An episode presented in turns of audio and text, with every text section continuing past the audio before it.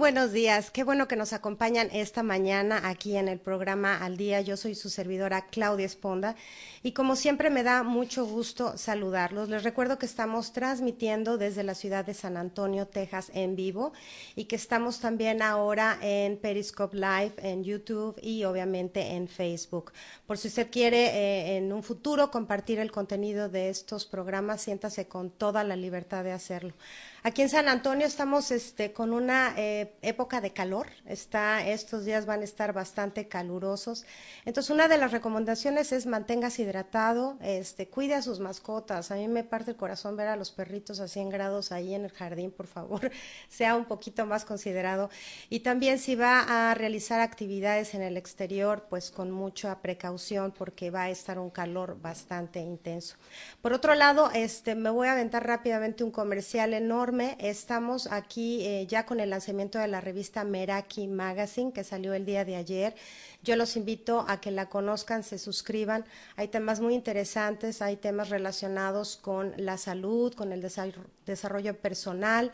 Uno de los temas muy ad hoc a esta temporada es el duelo a la separación, porque ahorita, bueno, hay muchos jóvenes que entran a college y pues es así un duelo muy particular para los papás, el, todo el síntoma del nido vacío o los niños que entran por primera vez a la escuela, les recomiendo que lean esta publicación y también tenemos una entrevista exclusiva con Magos Herrera, una de las mejores cantantes de jazz que además es mexicana y que tiene un reconocimiento internacional. Entonces yo los invito a que la conozcan. Meraki se escribe así con M-E-R-A-K-I, la inscripción es gratuita, entonces pues no tiene pretexto más cultura. Pero hoy nos concierne un tema muy especial, muy particular, que yo creo que viene pues como algo que realmente nos afecta a todos, si no en lo personal, sí en nuestro entorno, y me parece muy importante hablar del tema. Y tuvimos la fortuna de, de contactar a una institución muy seria, eh, muy respetable en este tema en específico que es acerca de la anorexia y la bulimia. Y para ello eh, tenemos aún más la fortuna de contar con un especialista, una nutrióloga certificada aquí en los Estados Unidos, eh, Tere Tere Rivera. Muchísimas gracias, Tere, por acompañarnos esta mañana. Gracias a ti, Claudia. De verdad es riquísimo poder hablar en español y compartir un tema que es tan importante y, y bueno, para el cual hay unos servicios este, muy, muy, muy, de muy alto nivel. Entonces yo encantada de compartir. No, y hablar en español, como tú dices, es rico, ¿no? o sea, sí se siente bien. Bueno, déjenme presentar rápidamente a Tere para la gente que no la conoce. Ella es una nutrióloga certificada, supervisora y miembro de la Academia para los Trastornos de Alimentación. Cuenta con una maestría en Ciencias de la Nutrición con distinción en la Universidad de Garnet Ward, donde recibió el Premio a la Innovación en Nutrición en el 2010 por el Plan de Estudios de Educación Nutricional para Adolescentes en Trastornos Alimenticios. Fue miembro del Comité Científico de la Conferencia Internacional de Trastornos de la Alimentación en el 2006 y 2007 y copresidente del programa científico de la Conferencia Internacional sobre Trastornos de Alimentación en Seattle en el 2008. Ha publicado artículos científicos relacionados con el papel de la terapia nutricional en el tratamiento de los trastornos alimenticios y el riesgo de osteoporosis en la anorexia nerviosa y ha presentado numerosas conferencias nacionales e internacionales sobre los trastornos alimenticios en ciudades como Las Vegas, Chicago y Bogotá. Se unió al grupo de Eating Recovery Center desde el 2007. Entonces, unas credenciales muy impresionantes, Tere. La verdad es que, ¿qué creen que traemos a cualquier persona? No, muy impresionante tu, tu, recorrido, sobre todo en este asunto de la cuestión alimenticia. Y yo quería comenzar hablando que parece que es un fenómeno que le ocurre a unas cuantas personas o que los vemos en una película y decimos, ay, eso ocurre, pero yo creo que está más cerca de nosotros de lo que creemos. Sí, está muy cerca. Eh, 30 millones de personas eh, sufren un trastorno de la alimentación en algún momento en su vida en los Estados Unidos. Eh, entonces, es, es, son, son números eh, alarmantes. alarmantes altos. Eh, por ejemplo, la incidencia de anorexia nervosa es parecida a la incidencia del autismo. Eh, estamos hablando de casi un 1% de anorexia nervosa en este país, en, mujeres jóvenes. Sin embargo, también ocurre en mujeres de mayor edad. Quizás algunos padecimientos que se cronifican, que son, difíciles de tratar. Los hombres también padecen anorexia nervosa con una incidencia menor de 1.3%. Pero no es dramáticamente este, eh, diferenciada, eh, realmente es alta. También los hombres, los hombres lo padecen, eh, al parecer 90% en mujeres, 10% en hombres. Sin embargo, también tenemos otro trastorno de la conducta alimentaria. perdón. Que es la bulimia nervosa, y ahí es un 1.5% en mujeres y 0.5% en hombres. Y dentro de los trastornos de la conducta alimentaria también está otro trastorno identificado como trastorno por atracón, en donde se pierde el control del consumo de alimentos eh, y, puede, puede también, este, lo pueden sufrir tanto hombres como mujeres. Eh, sin embargo, los números solamente revelan casos que han podido ser clínicamente diagnosticados y registrados pero hay otro eh, eh, tipo de trastornos de la alimentación no especificados en donde quizás los pacientes pueden llegar, llegar a no cumplir algún criterio diagnóstico. Entonces no cumplen con el criterio diagnóstico completo de anorexia nervosa o bulimia nervosa, ya sea porque el peso no, se encuentra fuera del rango de donde se está considerando. catártico, de crisis pero eh, eh, eh, igualmente producen incapacidad a nivel social, a nivel físico y otros niveles, y ahí la incidencia es mayor del 4%. Entonces, esos, esos son los datos que se registran. Ahora, se sabe que los trastornos de la alimentación, la, gente que los padece no puede reconocerlo como un problema. Eh, muy a menudo tienen que ser, las personas tienen que ser traídas por algún familiar a tratamiento. Y por esa razón, porque es tan difícil eh, asimilarlo y tener conciencia de eso, eh, muchas veces, desgraciadamente, las personas pasan años y años y años sin tratarse y, pueden llegar a, pueden llegar a sufrir, no sé, hasta 30 años en la negación con, con unas condiciones deplorables este, tanto físicas como sociales y como psicológicas. Yo las llamo así como enfermedades silenciosas, ¿no?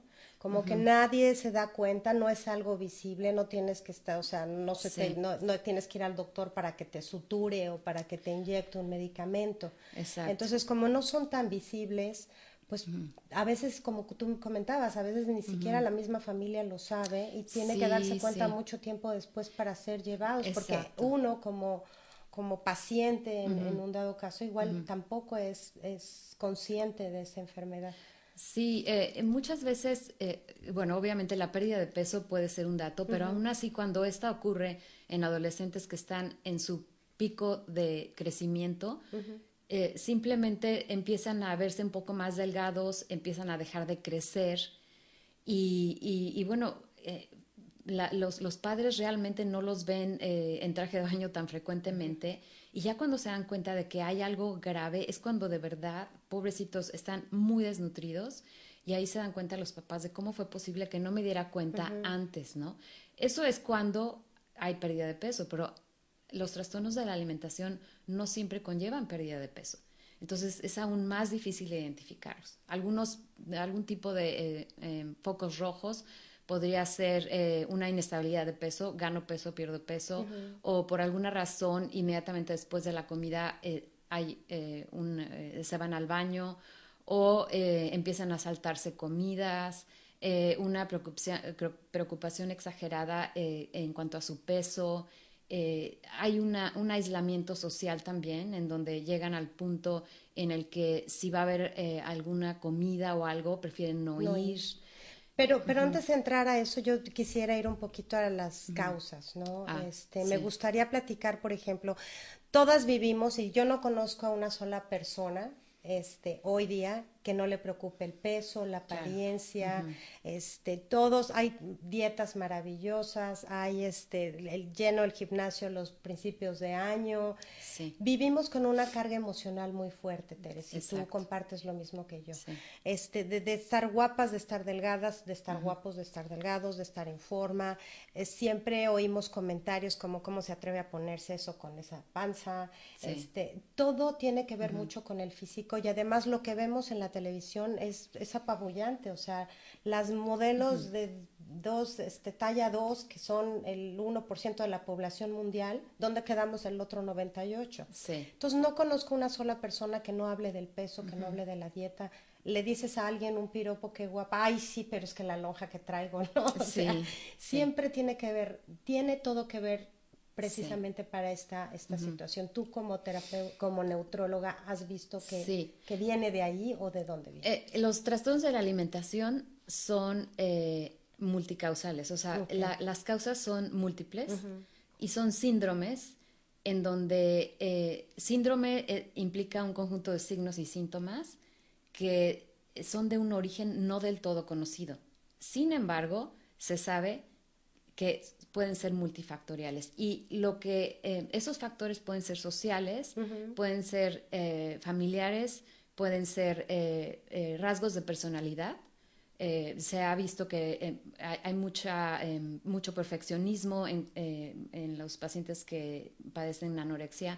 A veces hay trastorno obsesivo compulsivo, son excelentes, brillantes en la escuela rasgos de personalidad determinados. Hay otro, otro factor también que es el factor eh, social, como tú lo estás diciendo, ¿no? Glorificando la delgadez y un estereotipo de cuerpo. Em, hay factores em, también genéticos que están muy comprobados. Eh, hay, hay, una carga genética importante de padecer los trastornos de la alimentación. Y lo que, lo que le afecta a cada persona es diferente. diferente. Ajá. Lo que le puede afectar a una persona puede no afectarlo a otra. Entonces, si eh, hablamos de las causas de los trastornos de, los trastornos de la alimentación, podemos identificar eh, los factores que predisponen a, los pacientes o, a, las personas, que son estos que te dije, sociales, genéticos, de personalidad. Hay otros factores que pueden precipitar, que son acciones que de manera eh, muy inocente la gente hace, que es la mayor parte de las veces ponerse a dieta o quizás un factor traumático que desencadenó o precipitó el trastorno de la alimentación. O sea, una pérdida, una depresión hace que dejes de comer, por ejemplo.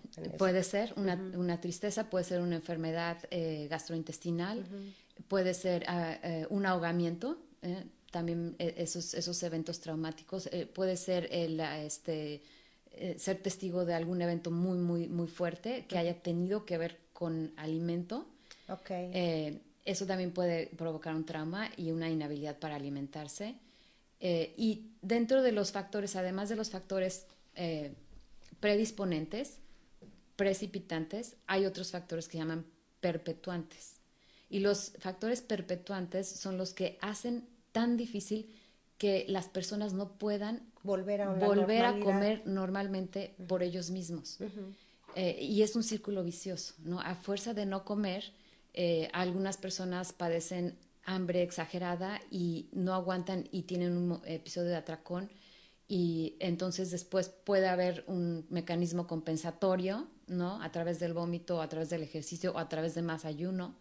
Y entonces es muy difícil salir de ahí. O hay personas que a fuerza de no comer se les va el apetito, están más tristes, no resuelven un trauma, eh, menos alimento, eh, quieren hacer ejercicio, hacen ejercicio, se sienten bien momentáneamente y dejan de comer. Entonces es, es muy difícil. Se hacen círculos viciosos. Se hacen, ajá, se perpetúan los síntomas eh, eh, por, por, medio del, del seguir no comiendo o el seguir utilizando los mecanismos que compensan lo que la persona llegó a comer. Entonces, haciendo un resumen, la etiología, que es lo que causa los trastornos de, la alimentación, es multifactorial y hay este, vulnerabilidades eh, que son que predisponen a las pacientes para eh, tener un trastorno de la alimentación. Hay factores perpetuantes que son las dietas, perdón, precipitantes que son las dietas y, perpetuantes, que es ya cuando están eh, definitivamente en ese círculo en donde es tan, tan difícil salir.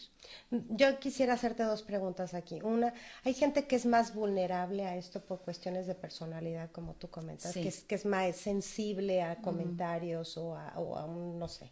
Sí tiene que ver alguna, de alguna manera. Sí, la personalidad. Eh, hay em, simplemente todos somos diferentes y hay personas que son un poco más sensibles a las interacciones este, sociales, eh, sienten, escuchan y ven las cosas de manera un poco más sensible. Entonces, muchas veces eh, el, vivir en un ambiente invalidante eh, los hace confundirse y no saber para dónde ir, ¿no? Y entonces eso, eso puede llegar a generar como un tipo de inseguridad eh, que puede llegar a generar la necesidad de controlar algo, ¿no? Eh, como no puedo identificar eh, algunas cuestiones en mi vida, entonces siento la necesidad de tener mucho control hacia algo y eso normalmente es hacia el, hacia el cuerpo. Y te lo pregunto principalmente, Tere, porque bueno, seguramente hay muchas jovencitas o incluso adultas que somos más sensibles quizá a comentarios que la gente hace. Entonces tenemos también como que cuidar lo que decimos, ¿no? La forma en la que le decimos. Eh, yo, he convivido con familias que hay una persona que tiende a, tener sobrepeso en una familia y entonces la mamá pone a dieta a todo mundo, este, pero es a través de los comentarios de es que no logro que bajes de peso y entonces se vuelve una carga emocional. Hay que tener mucho cuidado con lo que decimos a nuestras amigas, a nuestras hijas, a nosotros en lo particular, porque somos las primeras en levantarnos y mira la lonja y el pelo y somos unos críticos muy este, acérrimos, ¿no? Entonces yo creo que, hay que ese es uno de los factores que podría ser interesante cuidar nuestros comentarios para no atacar la personalidad. Claro, la sí, también el bullying en las escuelas, este, este es terrible, eso, eso marca muchísimo a, los, a, los adolescentes y inclusive antes de la adolescencia, este, son muy vulnerables. Y en casa, normalmente un niño bueno, normalmente los papás son los que deciden qué es lo que va a haber de comida. Los niños deben de decidir cuánto es lo que deben de comer. Cuando los papás empiezan a controlar la ingesta alimentaria, entonces el niño se siente eh, no, como si él no poseyera su eh, comedor intuitivo, porque ah, todos nacemos con la habilidad de identificar hambre y saciedad y cuando ya no queremos. Pero cuando alguien más posee eso, eh, entonces quizás el niño empieza a sentirse ansioso de yo tenía más hambre y me dijeron que ya no comiera. Entonces, en el ah, momento en el que mi mamá se vaya, yo voy a tomar el plato de nuevo porque me sentía ansioso, porque no he acabado, ¿no? Entonces, esa puede ser una respuesta hacia el control de la alimentación, de la cantidad de alimento en los niños. O sea, la estructura es muy importante, la estructura de las, de las comidas es muy importante en la casa debe de haber tres comidas, un par de snacks. Eso es lo que quería preguntarte justamente, ¿qué es comer normal? Porque uno puede decir, bueno, yo como dos veces al día y me siento muy bien, o yo como tres veces al día, o yo, o sea, ¿qué es comer normal? Ajá. Comer normal es, muy difícil llevar una alimentación sana cuando uno come menos de tres veces al día y al menos incluye un par de snacks.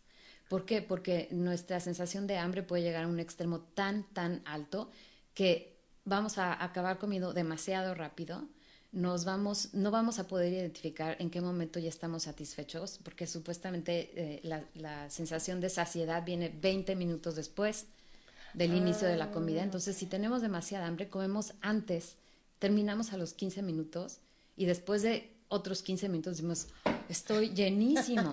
Y es porque no nos dimos tiempo a escuchar nuestra señal de saciedad. Entonces eso pasa cuando el, patrón de alimentación incluye una o dos comidas nada más, que acabamos atracándonos. Es, Todo mundo padecemos atracones en algún momento, ¿no? Sí.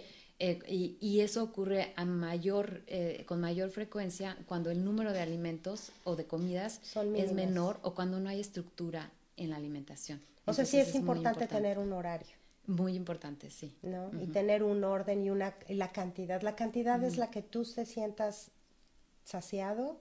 Ajá, exactamente. La cantidad es importante, pero también el tiempo. O sea, es darte tiempo en donde ocurre, en la mesa, la, la conversación en la mesa.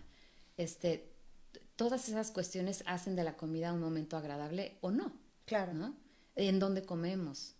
Sí, viendo la, tele o en la sala. O, sí, esos pueden ser distractores para identificar. De porque puedes estar comiendo y comiendo y viendo la película durante una hora a sentarte a comer a la mesa como debe ser. Entrando ya al tema de, las, de estas dos enfermedades que me parecen muy graves, que es la anorexia y la bulimia. Si te parece eh, bien, vamos a empezar. Te lleno con la anorexia y que nos platiques exactamente qué es este fenómeno. Sí. Eh, este fenómeno, eh, los criterios diagnósticos para la anorexia nervosa es inhabilidad para mantener el peso dentro de lo, recomendado. O sea, es muy difícil, eh, están siempre por abajo del peso. En los niños a veces simplemente no ganan el peso que deben de ganar de acuerdo a su desarrollo y se estancan. Hay un miedo terrorífico a ganar de peso, un miedo muy, muy fuerte. Y su, su autoestima está totalmente basada en en el peso. ajá, en el peso.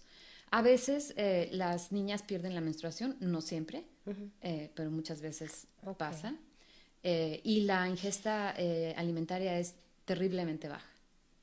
Puede ser baja en cantidad, comer un poco de todo, pero en cantidades muy pequeñas, o puede ser ir eliminando grupos de alimentos este, poco a poco. Normalmente se empieza de, mm, le voy a bajar al pan, y después nada de pan, y luego solamente este, harinas integrales y luego nada de harinas y luego nada, entonces se quedan con una dieta muy, muy, muy bajita, a veces comiendo una comida al día o a veces comiendo diferentes, pero con cantidades muy, muy poquitas.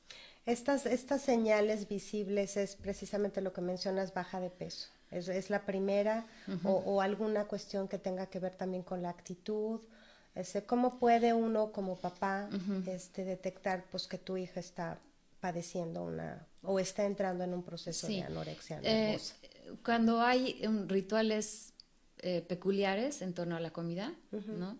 Cuando este, a veces las pacientes eh, empiezan a cortar los alimentos de manera muy pequeña, a veces tomar agua en cantidades exageradas, em, no querer comer la, la, comida que mamá preparó, sino querer hacer un plato especial, ¿no? Es como, como estar a dieta, pero, pero permanente. permanente. Y dentro de la anorexia nervosa puede haber también trastornos de atracón. Eh, ah, sí. Sí, la, eh, hay, em, puede, eh, hay anorexia nervosa tipo purga y anorexia nervosa restrictiva. anorexia nervosa que incluye purga es porque incluye episodios de atracón que pueden ser reales o pueden ser subjetivos, es decir, eh, eh, la persona puede decidir que el haber comido dos galletas ya implica un atracón y tiene que hacer algo para deshacerse de ello. Y la manera de deshacerse de ello es a través de métodos purgativos que pueden incluir vómito o no, laxantes, pueden incluir ejercicio excesivo, es decir, entonces ahora voy a hacer ejercicio en mi cuarto. ah, eso es un foco de alerta y muy importante. Cuando la eh, adolescente o el adolescente se encierra en su cuarto a hacer mucho ejercicio. Este, y otro método compensatorio puede ser ayunos, ¿no? Porque me comí estas dos, entonces mañana en lugar de 500 calorías que me había permitido, entonces mañana voy a comer nada más 200. Okay.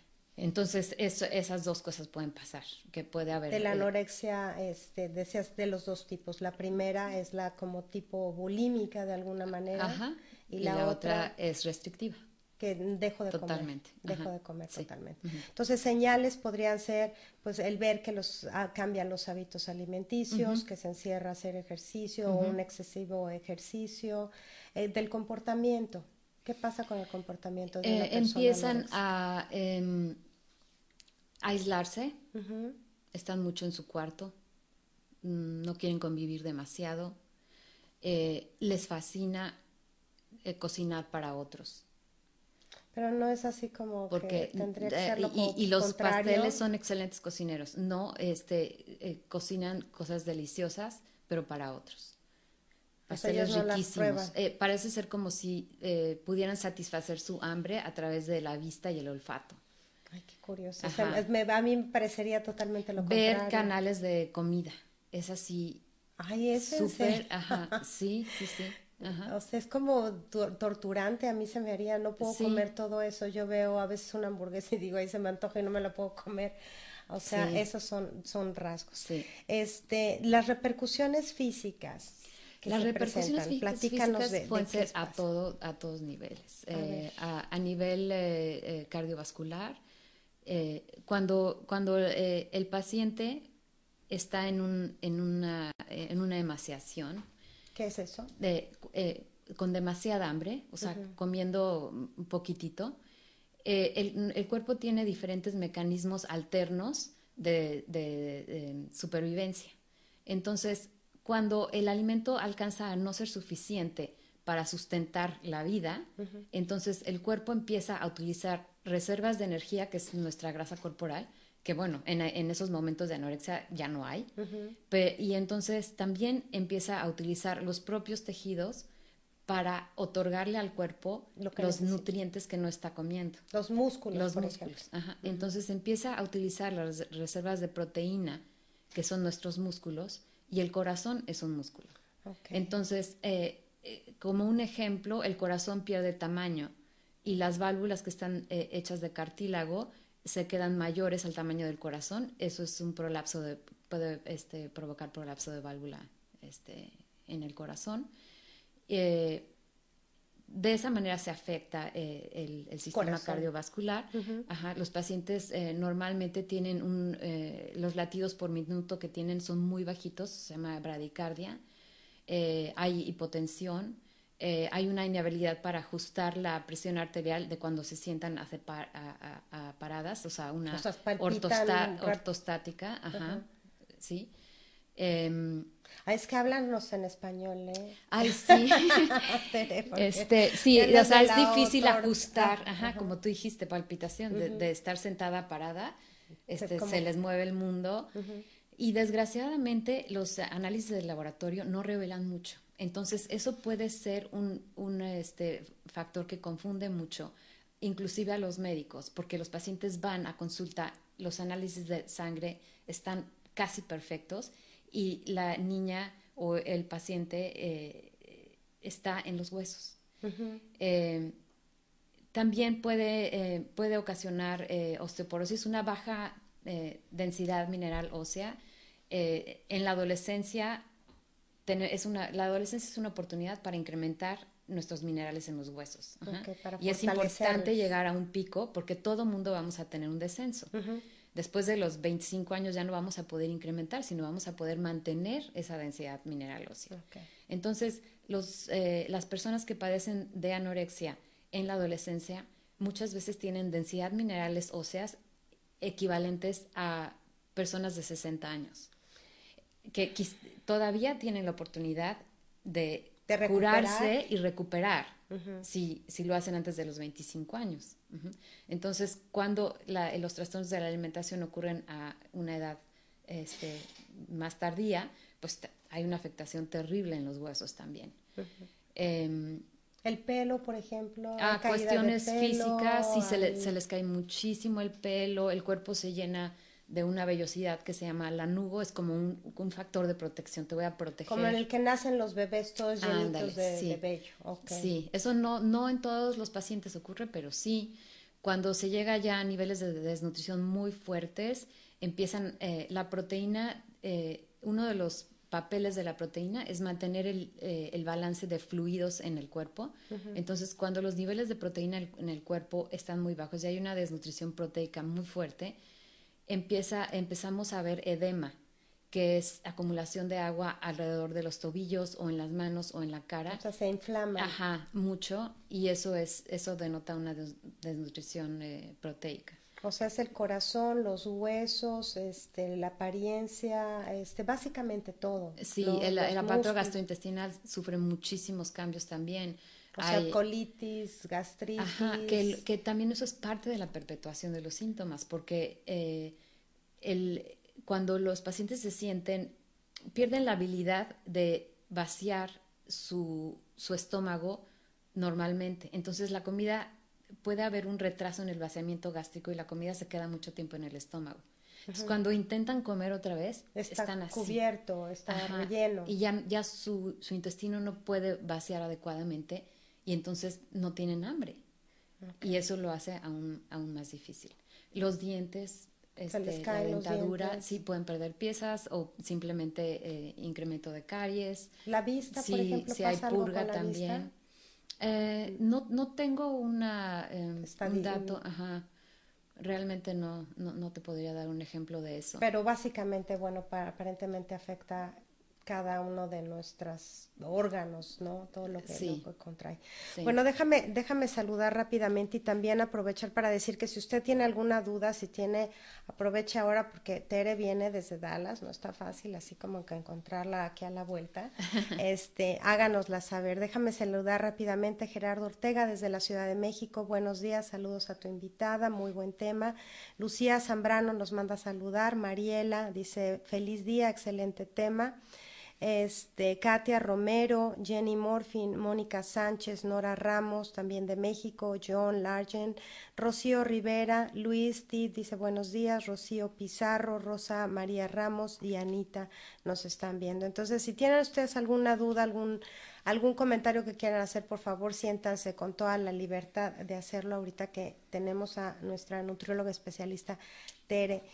Rivera. Este, de las consecuencias psicológicas eh, en estos tipos de casos, ¿cuáles serían? Muchas veces los trastornos de la alimentación vienen junto con trastornos eh, de ansiedad, eh, depresivos. ¿Qué es primero, el huevo o la gallina? A veces es el huevo, a veces es la gallina. Pero a fuerza de no comer, el panorama se ve terrible, porque el simple no comer puede causar eh, depresión y ansiedad. Entonces, si hay, si el eh, trastorno depresivo o por ansiedad era primario, al momento de resolver eh, el trastorno de la alimentación, quizás va a haber una mejoría, pero de cualquier manera, esos trastornos que se llaman comorbilidades que ocurren junto con, tienen que ser tratados. Ok, entonces generalmente son depresión, ansiedad, algo, algo más, este, aislamiento puede ser. Este, em, ¿Son reactivos? Trastorno obsesivo compulsivo. Eh, sí, mira, en cuanto a em, muchos, muchos pacientes o muchas personas eh, no pueden eh, tener la habilidad de, identificar sus emociones y regularlas adecuadamente. Entonces, cuando identifican emociones que, y no saben qué hacer con esa emoción, muchas veces caen en conductas maladaptativas. Entre ellas pueden ser los trastornos de la conducta alimentaria, adicciones, cuando, cuando hay una inhabilidad de regular las emociones. Entonces, en el tratamiento se les ofrecen eh, técnicas, diferentes tipos de terapia, para que aprendan eh, habilidades para regular, identificar y regular sus emociones y dejar de usar conductas maladaptativas. ¿Hay alguna edad en particular que sea más susceptible de, los 18, 18 a 25 años? O sea, sí es. Sí. Pero también has tenido casos de adultos, por ejemplo. Ah, claro, por supuesto. Tenemos muchos, eh, eh, digo, tenemos eh, casos de personas de 60 años, sí. Este, ¿Algún caso que quisieras platicarnos que ha sido como, como muy emotivo, muy ah, de aprendizaje para ti? Bueno, yo creo que mi, trabajo incluye muchos aprendizajes todo el tiempo, porque a pesar de que eh, damos un tratamiento basado en evidencia, hay muchas cosas que aún tenemos que descubrir y que tenemos que individualizar. Eh, ahorita hemos tenido, eh, estamos teniendo dentro de este tipo de trastornos de la conducta alimentaria, hay un nuevo trastorno que se llama, em, en, en, inglés se llama ARFID, em, en donde los pacientes tienen una inseguridad, no pueden alimentarse por cuestiones traumáticas como la que te dije del ahogamiento, ¿no? Un episodio de ahogamiento o un episodio traumático hace que la persona no pueda seguir deglutiendo. Eh, eso se da más en los niños, pero también los adultos lo pueden padecer. O un episodio de una enfermedad gastrointestinal fuerte eso genera un trauma y no pueden. O el niño que eh, siempre ha sido como um, un poco apático para comer, llega al punto de no poderse alimentar adecuadamente. Este, y ese, ese tipo de trastornos de la alimentación eh, nos están abriendo la oportunidad de, de individualizar muchísimo y de generar este, líneas de tratamiento para apoyarlos, porque cada vez son más. ¿Y cómo se tratan, Tere? Ha de ser muy... O sea, obviamente debe, como, como estás especificando, si hay una generalidad en tratar de subrayar un fenómeno específico como anorexia nervosa y este otro. Pero ¿cómo se trata? ¿Haces un, una invitación a hablar con la gente? Ves todo su entorno de, hábitos? ¿Cómo se hace un tratamiento? Bueno, déjame regresar para darles la definición correcta en español. Se llama trastorno evitativo restrictivo de la ingesta. ¿okay? Y es pérdida significativa de peso, deficiencias nutricionales, dependencia en, suplementos nutricionales o una marcada interferencia con el funcionamiento psicosocial debido a la restricción de calorías y o de nutrientes.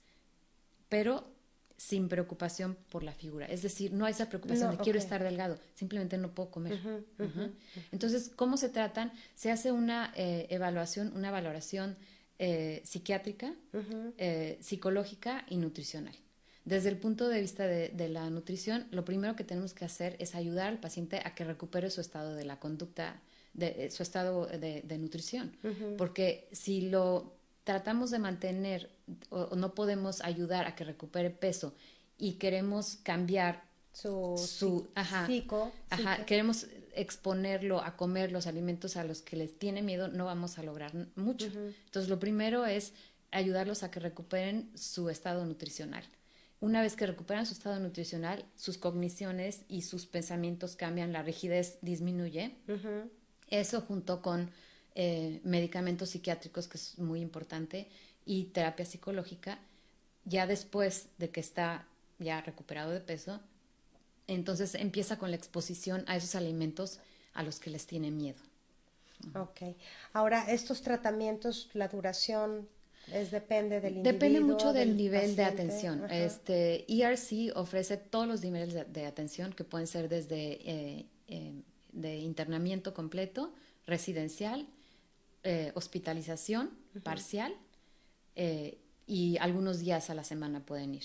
El, bueno, el internamiento es cuando los pacientes están en el hospital monitoreados 24/7 porque ya las condiciones eh, de salud son bastante severas. el residencial es cuando ya están estables médicamente, sin embargo todavía el, el, estado de nutrición no es bueno y hay que ayudarlos a que recuperen peso y este, recuperen pues cualquier deficiencia nutricional que tengan. Y una vez que ya se logró eso, pueden pasar a un nivel eh, de atención de hospital de día, que es cuando los pacientes están la mayor parte del día en la clínica, pero regresan a casa a comer. Y es ahí en donde la mayor parte del tiempo ya em, empiezan a mm, enfrentar sus miedos de comer ciertas, este, ciertos alimentos específicos. Eh, ¿Esa era tu pregunta? Sí, sí. Okay. Este, ¿Hay una total recuperación en, casos de anorexia, o sea, absoluta, que, eh, pasa el tiempo y dices... Sí, por supuesto. O sea, eh, por supuesto hay recuperación. me parece que la tasa de recuperación en anorexia es del 50%. No, pues bastante alta. Sí. Digo, ojalá fuera del 100%, ¿verdad? Ay, sí. ¿Y de, ¿Y de índices de mortalidad? Es muy alto, o sea, muere gente de anorexia. Bueno, obviamente no de anorexia, sino de todas las deficiencias que nos mencionabas, sí muere. Sí, por supuesto que sí. Eh, la anorexia nervosa es eh, el padecimiento mental eh, con mayor mortalidad.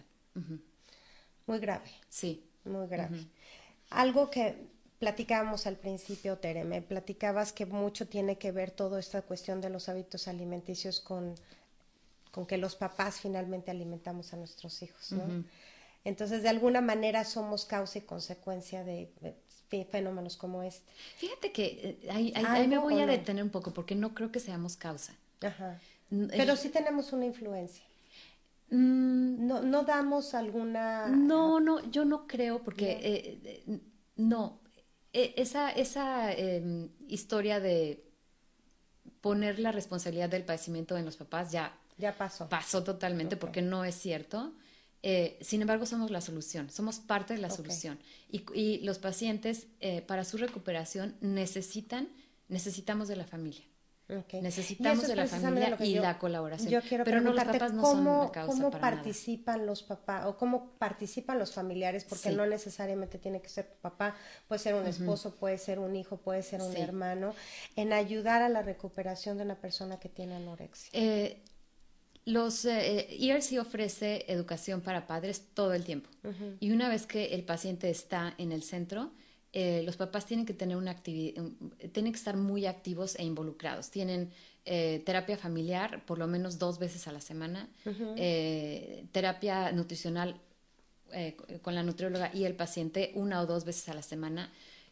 Volvemos a hacer exposiciones a comidas Em, como que escenificamos una comida y les, les ayudamos a ver cómo debe de, estar, de ser la estructura, el tipo de alimento, la conversación durante la comida.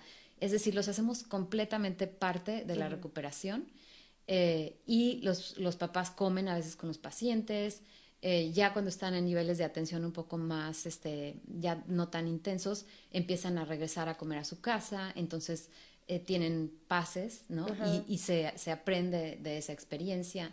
Eh, tenemos una vez al mes ofrecemos un día, se llama Family Day, que es un día para la familia, en donde se hace como un, congreso, congreso, de 8 de la mañana a 4 de la tarde y en donde se les expone todo tipo de teorías y tratamientos. Eh, eso aparte de, de, la, de la actividad intensa que ellos tienen.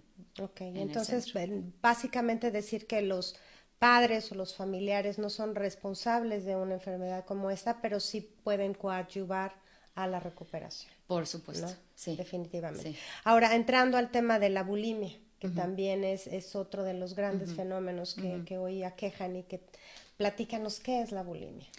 Eh, la bulimia es eh, la, em, cuando, cuando la persona siente perder el control de, la ingesta y come cantidades que otra persona usualmente no comería en ese determinado tiempo.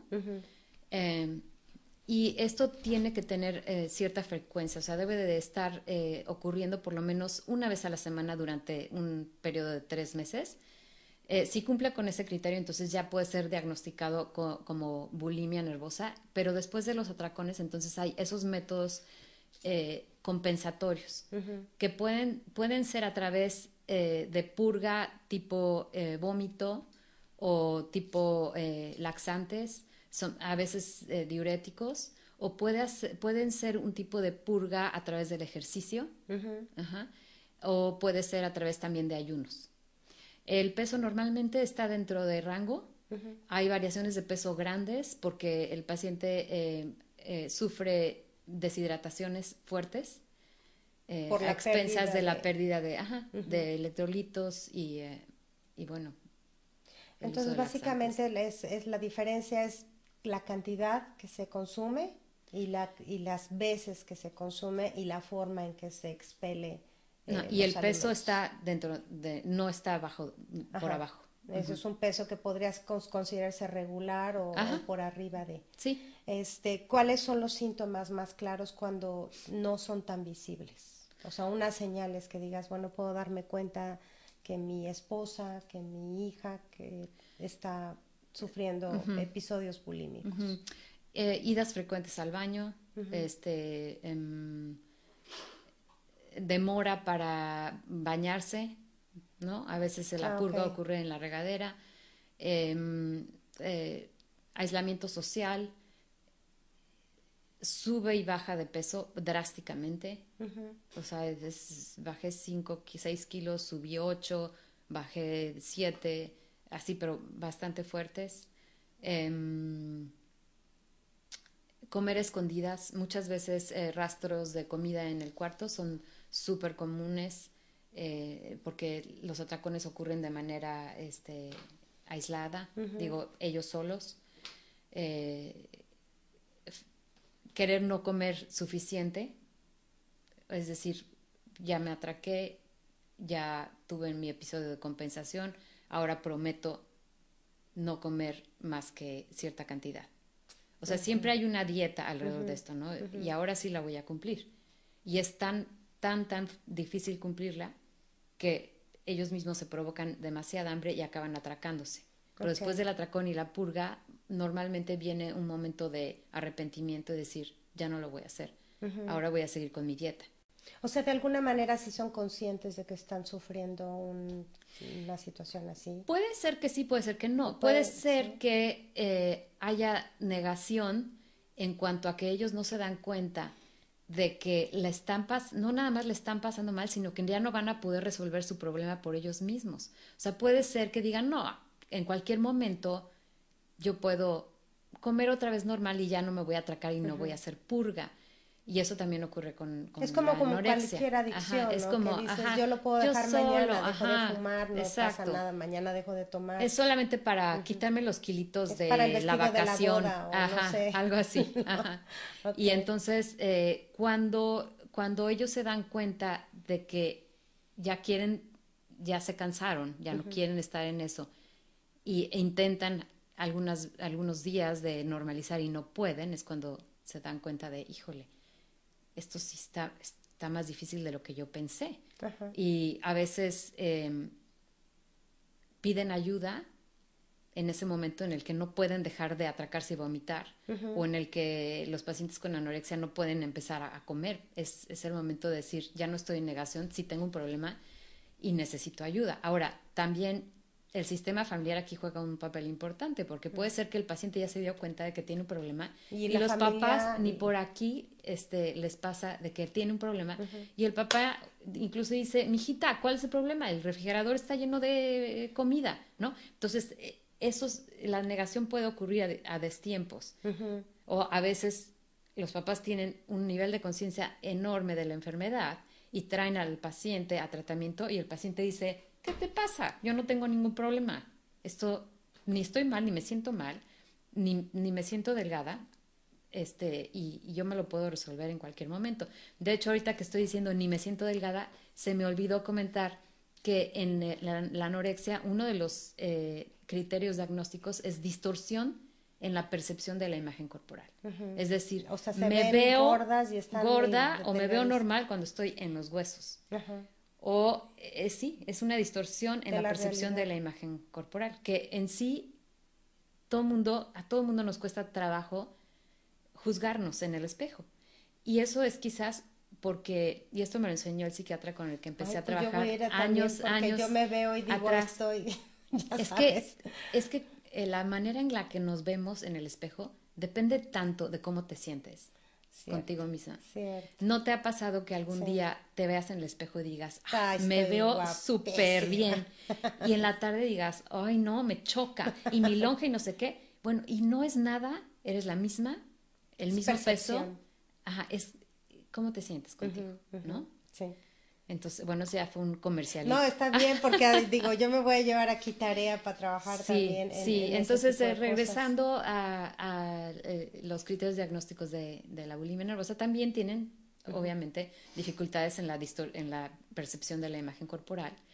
Este, no tanto como, como en la anorexia, su, sobre, su, este, autoestima está totalmente valorada en cuanto peso. Ay, sí, es importante. Y yo te comentaba al principio del programa que me, me, parte el alma ver a niñas de tres años subiéndose en la pesa en el gimnasio. O sea, ya traen una carga de, de, cuánto peso. Y digo, Dios mío, si tienes tres años, mi vida, es lo que menos debería preocuparte en este momento. Sí, de tu sí, es, es, es, es muy triste, pero es, es real. Eh, de hecho, aquí tengo algunas, algunos datos.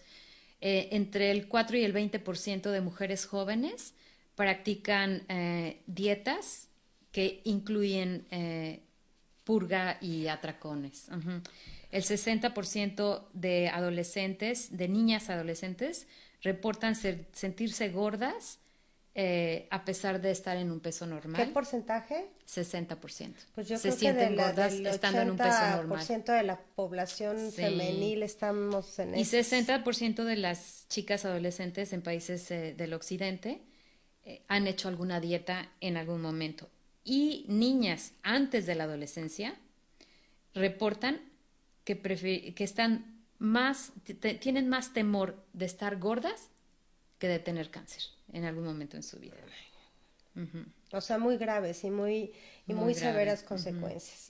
Y como tú dices, pues los factores son muchos, desde los hábitos, la educación, lo que vemos, los medios, o sea, yo, yo siento que vivimos, yo no sé si tú lo sientes, Tere, un boom de lo que es correcto, que finalmente nos confundimos y nos perdemos, ¿no? Sí, entonces por eso hay insatisfacción muchas veces en la, eh, con la figura corporal. ¿Qué otras, qué otras eh, consecuencias tiene precisamente la bulimia a nivel fisiológico? O sea, ¿qué pasa en nuestro cuerpo? Sí, bueno, imagínate, ah, eh, así como los pediatras se preocupan mucho cuando sus pacientes, sus niños, tienen una enfermedad este, gastrointestinal porque se pueden deshidratar, ocurre lo mismo en la bulimia, porque hay una deshidratación constante. Entonces, la pérdida de electrolitos puede causar eh, episodios eh, cardiovasculares muy severos, puede haber paro cardíaco, puede, puede, pueden haber este, eventos eh, que pueden llevar a, a, los pacientes a la muerte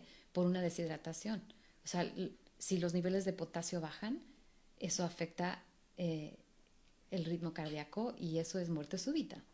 Entonces es muy peligroso, muy, muy peligroso. Eso es, eso es lo más peligroso. Y si se combina con un exceso de ejercicio en donde se está sudando más, en donde ya las reservas de grasa ya no están, no son suficientes, en donde ya no hay suficiente músculo, más aparte de la deshidratación, es, el cultivo perfecto para, sí, para tener un, un, episodio fatal.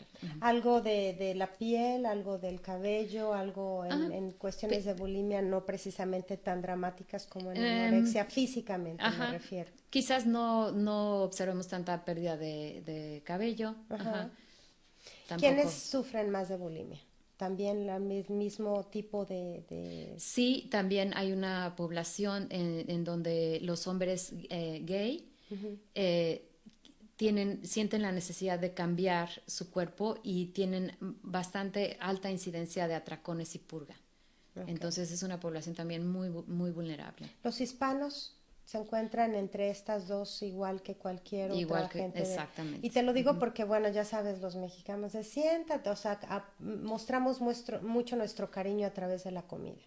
Entonces tú te sientes como obligada a comer cuando siempre te están ofreciendo, ¿no? Lo primero que hacemos es abres la puerta y que te ofrezco de comer. Sí. Entonces no es ninguna diferencia. Y está bien, está bien porque eso eso eso crea este un un ambiente muy importante de lazos y de experiencias positivas a través de la comida.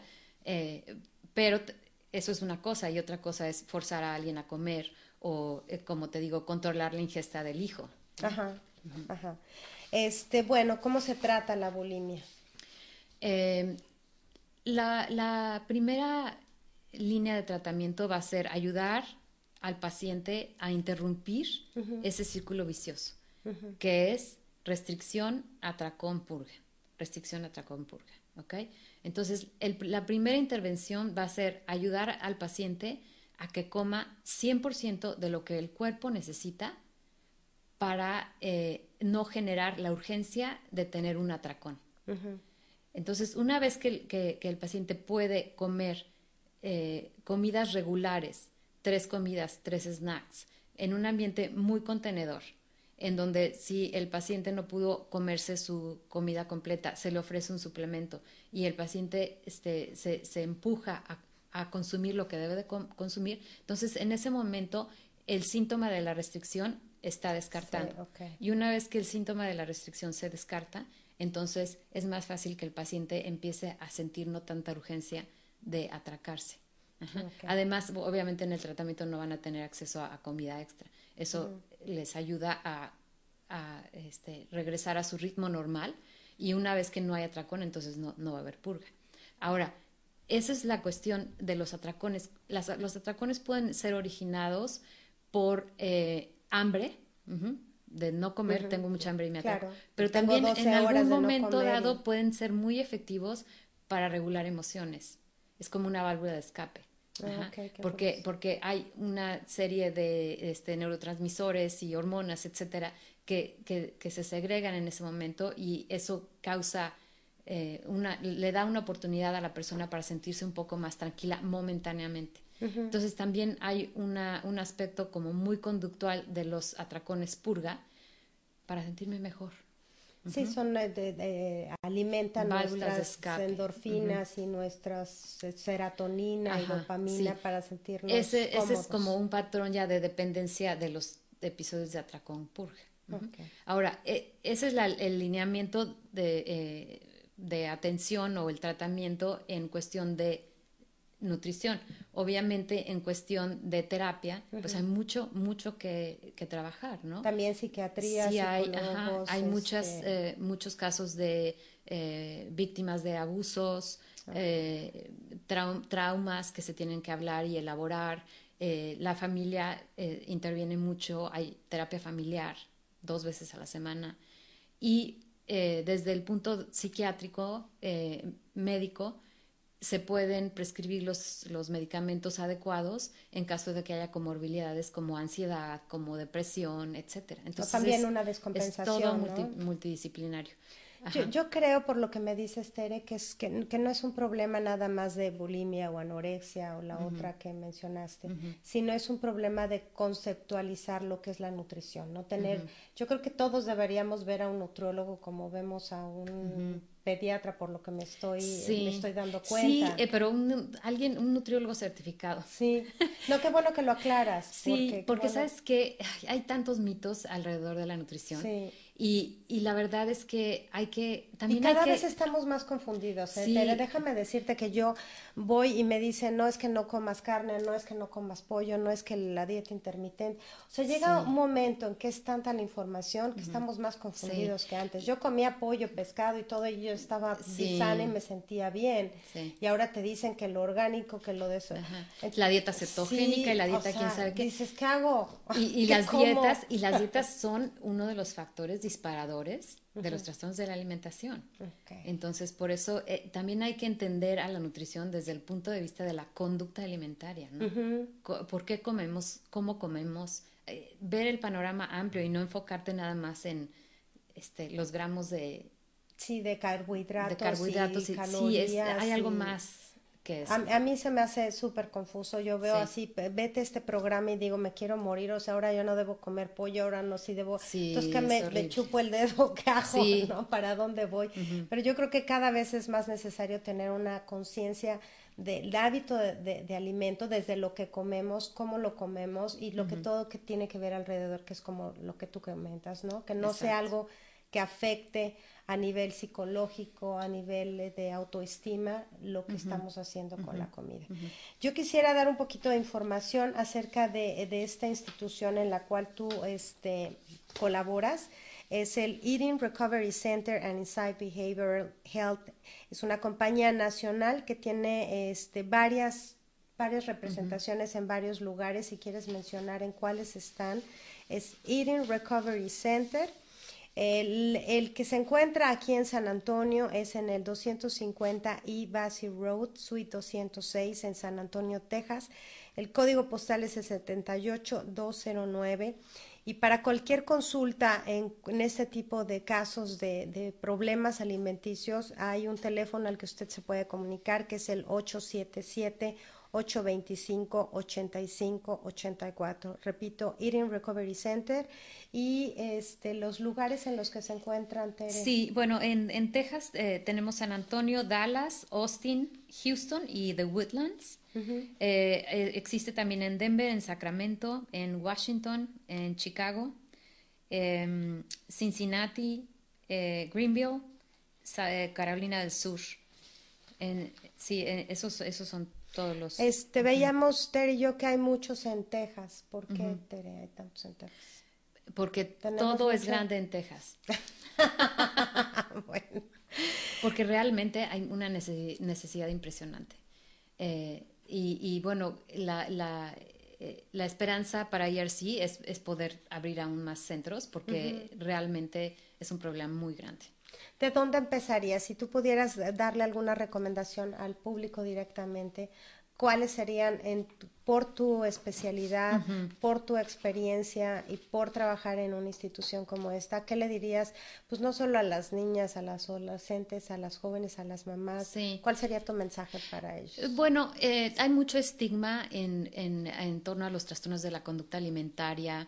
Eh, y eso a veces hace que los pacientes eh, no vayan, no acudan a, pedir ayuda a tiempo y em, el resultado de un tratamiento cuando se acudió a tiempo, es decir, cuando los síntomas empiezan e inmediatamente se acude a pedir ayuda, eh, el resultado es mucho más positivo que cuando se esperan años en, en, buscar este tratamiento. Entonces, eh, acuérdense que quizás 90% del tiempo los pacientes no se dan cuenta de que necesitan ayuda y muchas veces eh, los familiares son los que tienen que, eh, pues que llevar al, paciente a una valoración. El que ustedes llamen a ese teléfono no implica que ya no van a poder salir de ahí, es simplemente para una valoración. La valoración se hace por teléfono y de esa manera se les ofrece a ustedes eh, algún panorama o algún, alguna sugerencia de el nivel de atención adecuado. hay todo, contamos con todos los niveles de atención eh, para nuestros pacientes y también contamos con una red eh, de contactos de nutriólogos y eh, psicólogos y psiquiatras de consulta externa bastante amplio a los que los podemos contactar. Bueno, em, sí, algo ¿Tenemos eh, dos minutitos? Este, no. No, ok, está bien. algo, un detallito más, este, o eh, podemos poner esa información si deseas Ah, perfecto. sí, eso es un test de cinco preguntas. Ah, pues ese se eh, los vamos a poner. Dos o más respuestas positivas indica la posibilidad de un trastorno de la conducta alimentaria y debe referirse a la brevedad para hacer una evaluación posterior. Entonces voy a hacerles llegar ese, ese test porque yo creo que sí es importante que empecemos por una autoevaluación o por checar qué es lo que pasa alrededor nuestro. Yo quiero despedirme rápidamente también de la gente que nos está escuchando. Anne Evelyn, buenos días, excelente programa, gracias. San José Eduardo Garibay, eh, Steven, Blanca Kifuri, Claudia Córdoba, Norma Reslov, gracias por el programa, interesante tema, felicidades a tu invitada, Edgar Gómez, Rosa Ramos, gracias a todos por, por escucharnos. Este, la verdad es que yo creo que es un tema que da para mucho más. Espero, Tere, que no sea la última vez que vengas. Yo creo que el tema de nutrición podemos hablar muchas cosas y que nos des la oportunidad de escucharte nuevamente. Esta siempre será tu Con gusto, con gusto. Sí, aquí la, la, la idea es de que no la pasen mal y es educar, es, sí, educar. Sí, sí, ¿para qué esperarse? como yo no sé, pues, te invito a ti. Claro, no, yo encantada, encantada. Y bueno, yo eh, nada más quiero recordarles que la próxima semana vamos a elegir algunos temas de los más sobresalientes en el programa al día para transmitirlos. Este, espero que nos sigan acompañando todos los martes y jueves de 9 a 10 de la mañana y como siempre me da un gusto poder compartir a estos especialistas que hacen de este programa pues un canal de información, de educación para todos nosotros. Yo soy Claudia Esponda, me despido de ustedes, nos vemos, que tengan un excelente jueves, viernes, sábado, domingo, lunes y nos, nos estamos viendo próximamente. Hasta la próxima. Hasta luego, gracias. Perfecto. Uh, se fue rápido.